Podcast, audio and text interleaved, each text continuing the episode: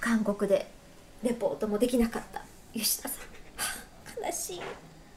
レポート北朝鮮のレポレートポをー韓ト国からできなかったねんだよねそうなんですよ残念でしたわあどうもていえのっがとつい30もうちょっと前かな、えっと一晩前だから24時間3030時間前後前に北朝鮮との国境付近にいたと、えー、Google マップで確認した吉田です実感うやん見た風景の中にそれがあったわけではないんですね最近さだから何あの収録の時間のことでしょ、ね収録の時間のことで言うと、あのー自分で寝てても自分がどう移動したか全部記録してくれてるのねスマホあがー GPS オンにしてると、うんで今、まあ、マイタイムラインで見たら計られてますね確かに俺北朝鮮の横行 っとると、ええ、あんまり誤差出ないんですかあ全然ないですねええすごいなと思ったのですが、はいまあ、何のために行ったのかというと、私あのこう、まあ、アニメイベントの司会をしに行きましたおー AGF っていう韓国初めての公式アニメイベントの司会を今回も、まあ、僕もう最近海外とか地方とか行かせていただくことのほとんどが、えーアニメのイベントの司会をしに行くという、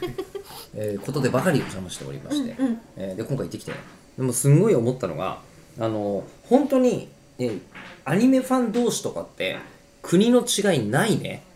もうねそうなんだ、うんえそれは言葉とかって意味ですかあのもうす好きなものもそうなんですよ、うんうんうんもうみんなが今一番好きなものは何って言って抱かれたい男の、えー1位に脅されていますとかだったりするわけですあこのこの10月に始まったばかりのアニメあはいとかはにいついての話をみんなでこえー、もう全然時差とかタイムラグないんですう、ね全然ないですね、えーそこで高橋宏樹さんって出てらっしゃるね、あーはいえー主人公の方うんにお話をこう聞くみたいなことやってたんですけど、もうその時に、えー、と申し訳ないんですけど、えーなんかあの、えー、とテレビのアニメで、えー乳首は出てるのははいはいあのギリギリセーフ、うんそしてなんか何かをさっとしているっていうシーンはセーフなんだけど、うんえー乳首をコリコリしているところをそのまんま、えー、とあのこう放送に載せようとしたら放送局に怒られましたみたいな話を韓国語でしてるっていう、うん